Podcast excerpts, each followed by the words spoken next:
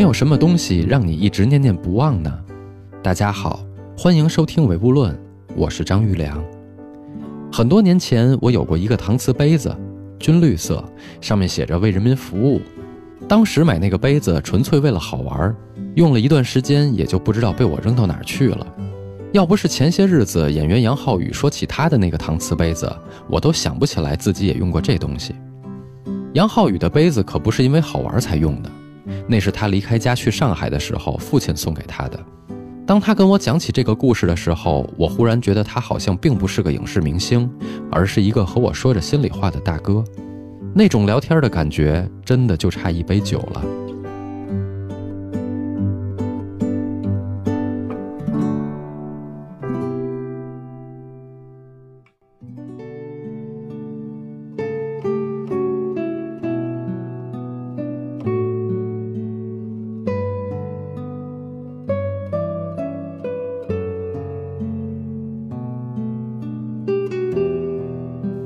我小时候是生活在湖北江汉油田，就那个山里边，气矿啊什么这种地方。其实我那会儿小时候呢，是还是真的挺调皮的，就是警队上的那种，基本上现在还是历历在目，就深山野岭的那种感觉。我爸也挺逗，我那会儿八岁了，全山里边旁边没有学校，后来说你这个孩子还不去上学啊？然后我爸说啊，在哪上学啊？上什么学啊？多大的岁数开始上学啊？小时候全山里跑来跑去的，我觉得我这该打的疫苗我都打了没有？我在想，我就还老还会想这事儿。我爸呢，他们是因为警队上他就是一个普通的工人嘛，也很粗线条。后来就是因为我要读书，然后才搬到了一个还是山里边，就是荒山野岭，搬到了一个不太荒山野岭的一个荒山野岭。那会儿小时候呢，是他们每年都会发一些劳保用品。但基本上，我爸他这个就属于，说实话，我现在回去看我爸，有时候还挺心疼。哇，那小背心儿前也破着，后边也破着。我说你这能扔了吧？这个你还穿呢？那不我就穿着舒服。家里有新的，我每回回去也都会买。但是他就觉得他不要，他觉得就就是那样这穿到不能再穿的那种状态。我爸爸是部队转业的，所以他在那个中石化的。那会儿也不觉得中石化很厉害，现在哦，中石化好单位都是属于那种。爸爸他又是属于一线敢流血流汗的人，其实特别苦。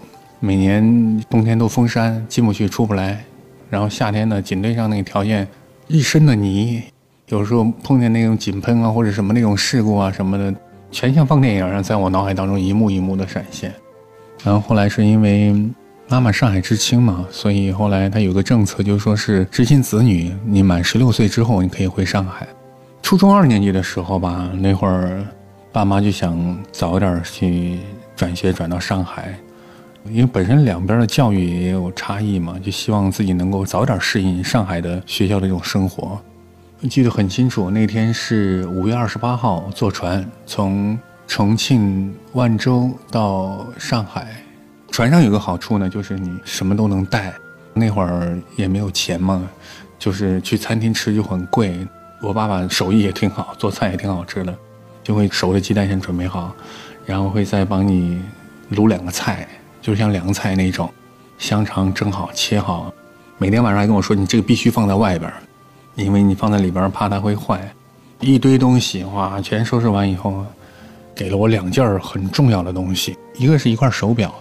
还有一个是一个水杯，就那个水杯来说，可能对于我来说意义更重大。我记得很清楚，就是很普通的搪瓷的那种，上面画的是一个骆驼，然后呢在那喝水，旁边四个字儿“饮水思源”，挺漂亮一水杯。我现在想想我都觉得挺漂亮。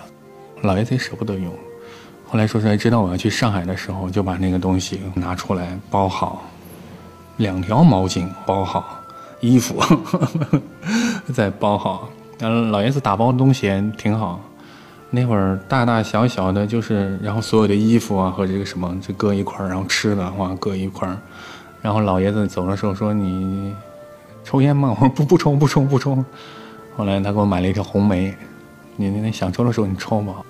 然后扛着那我们的四五包行李，就大大小小的四五包，全是我老爷子一个人拎着，他不让我拿，把我送上船，然后放好了哪个是哪个，哪个你要亮出来都帮你全部弄好。然后就从万州坐船到上海。中考的时候，我考了三百零五分，我等录取通知书，高中的录取通知书，等到八月中旬还没来，我着急了，我就问招班老师，我说招班老师，我说我这个录取通知书怎么还没来呀？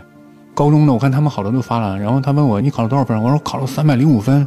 啊，那时候上海的那个高中的录取分数线是四百六十几分，你差着一百多分呢，你肯定就不行。你要么复读，你要不就等等你第二、第三志愿，一直等到八月底九月份快开学了，来了一张技校的机电维修专业的一张录取通知书。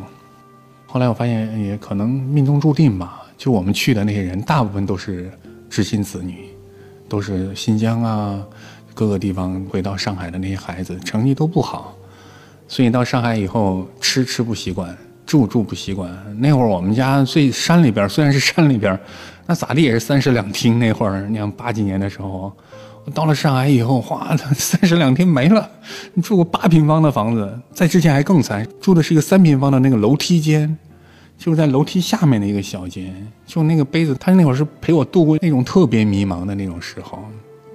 包括技校读完了以后，我那会儿已经是一名电工了。就是从上海的新客站到人民广场的那个地下的所有的那个电气设备，全部是我们在那儿完成的。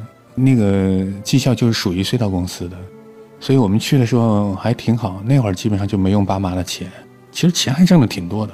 那会儿他在上海的企业里面能算头几个了，除了工资奖金，每个月还给你发点饭菜票，其实还挺好的。虽然说我饭菜票经常就是。输给我师傅，师傅带人打牌嘛。我为什么不愿意在那干？就是我看见我将来五十岁、六十岁就跟我师傅一样一样的，带着徒弟打着牌，赢着徒弟的钱，这就我生活的全部了。那不是自己想要的生活。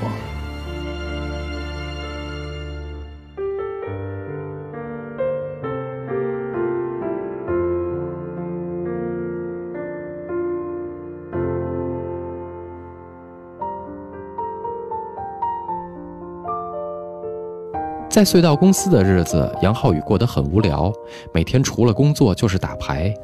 终于有一天，他从报纸上看到了表演培训班的招生简介，从此找到了心里喜欢的事情。虽然父亲并不同意他的选择，但他还是孤注一掷地走了下去，最后考上了戏剧学院。可就在这个过程当中，一直陪伴他的那只水杯被他弄丢了。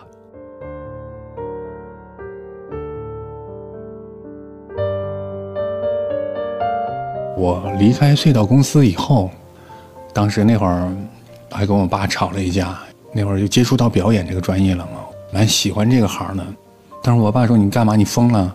我爸是工人，石油工人，力量大。我从小就被他打的，你必须得听话。而且他认为隧道公司是一个很好的一个单位，就是那会儿在上海造地铁嘛，嗯，是一个很好很稳定的一个单位。然后你上海也没人，那虽然说亲戚都在，但是那会儿。对于我来说，我是都是他们的负担。有时候在舅舅家吃饭，晚上睡觉就在阿姨家，然后礼拜六、礼拜天就去外公外婆家，然后住，就一直是在这种颠沛流离的这种状态。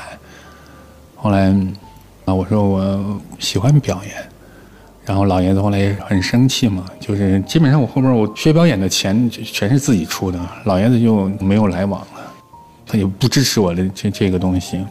后来也就是在那个时候。我把那个他送给我的那个水杯给弄丢了，丢了那两年也没在意，我就觉得它就是一个普通的一个搪瓷杯子，特别普通，就基本上是我们记忆当中，就是欺凌生人，就是其实会记得挺明显，那个一碰会掉瓷儿，一碰哗掉一块，一不小心掉一块的那种。那会儿也没有电话，都是在弄堂门口去打电话。其实那会儿是一个挺大的慰藉，就有时候想爸妈的时候，就拿着这个，总觉得喝的是家乡的水。真的是有那个感觉啊，总觉得父母就在隔壁呢，就是很亲切。因为那段时间我在上海也没有别的朋友，有亲人，但是亲人你毕竟还是有代沟。那会儿饭量又大，我记得特别清楚，我吃饭的时候，我盛第二碗饭的时候，然后我舅妈就会，哎，怎么你还要吃啊？就是那种感觉，你知道吗？那段时间这个杯子就作为一个挺重要的一个陪伴，去哪我都肯定会随身带。包括我去我舅舅家，我会带到舅舅家，然后去外婆家也会带着。我觉得自己有个东西也方便点嘛。那会儿也不知道自己家在哪儿，居无定所，有个小行李，哎，装着这些东西，觉得这个就是你的家了，潜意识的那种寻找安全感的状态。有人说，为什么很多动物啊，就当它长大以后，这些动物都会被父母赶出去，都会有。人其实也一样吧，就是那个时候到后面就觉得你应该去闯一闯，应该去做一些事情。比尤其那会儿我父亲反对我学表演，然后我自己又坚持。然后那个时候就有一点义无反顾了，就是慢慢的那种，你带出来的东西在你的心目当中没有那么重要了，因为你每天要面对很多新的问题，你要解决很多新的问题。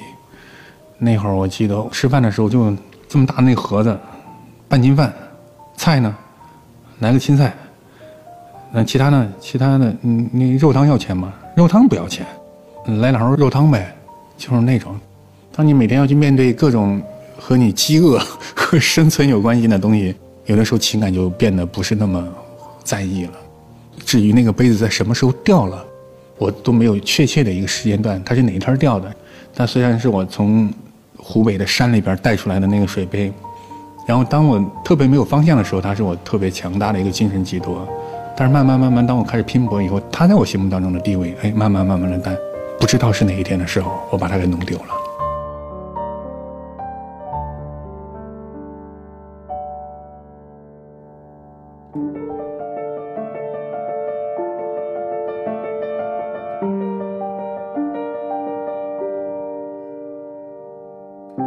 杨浩宇说不清那个杯子是怎么丢的，甚至在当时也根本没往心里去。但是很多年之后，有一次他喝醉了酒，又把那个杯子想了起来。可惜的是，有些东西一旦丢了，再想找回来可就难了。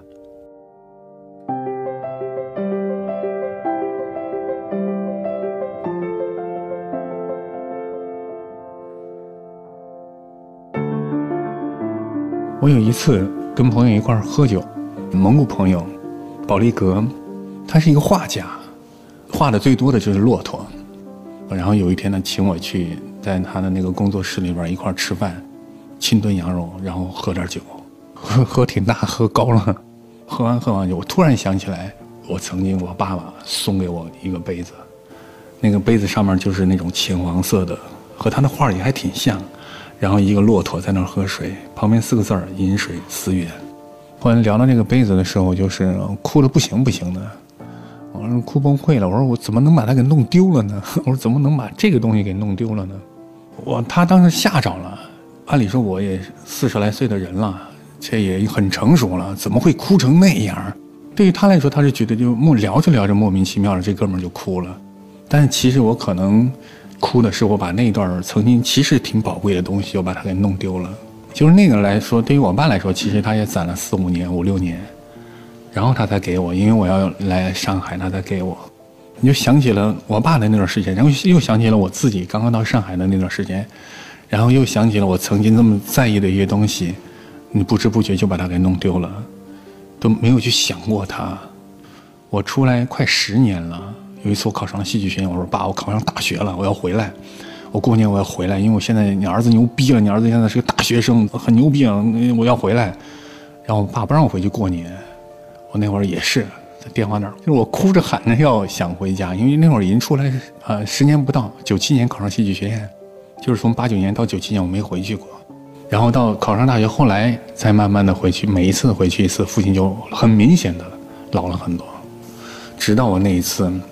就是在朋友那儿哭成那样，觉得啊，东西是弄丢了，但是那段回忆都在。当你再去想的时候，它特别清晰，特别清晰的呈现在面前。有时候我就觉得啊，那个 骆驼真挺挺像我爸，也挺像我。其实说实话，我跟我父亲的关系到现在为止，好像也还没有达成和解那样。他还是回去基本上数落我比较多嘛。有时候不管我取得我再怎么样的成绩，好像在他眼里，那不就他期望的他的孩子取得的那种东西。最多待个三四天，他就会开始厌烦我，就开始数落我。原来还还嘴，现在不还，他说什么是什么。这事儿我都没跟他提过，到现在我都没有跟他提过。他送给我的手表我弄丢了，他给我的杯子我弄丢了，我都没有提，我不敢提。可能在别人眼里都不算是一个会很在意，很便宜嘛。这种杯子，我现在基本上看到这个杯子，我还是会买。我一直想找到一个最好是有骆驼的，最好是带着“饮水思源”这四个字儿这个杯子，我一直想。而拍戏这些年，我也走了不少地方，自己也喜欢去瞎逛，但是就没有看到过这样的搪瓷杯子，就特别遗憾。这不是很贵重的东西，不是说嘛什么，但是我不敢在他面前提这事儿，不敢提。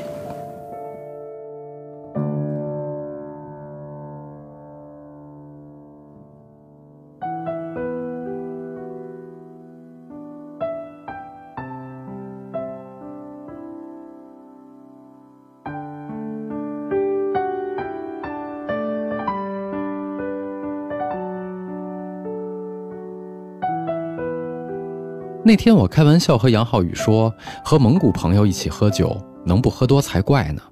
其实我心里明白，他酒后的痛哭，哭的是那个杯子，也是在哭自己那段最难熬的日子，还有那让人心疼的老父亲。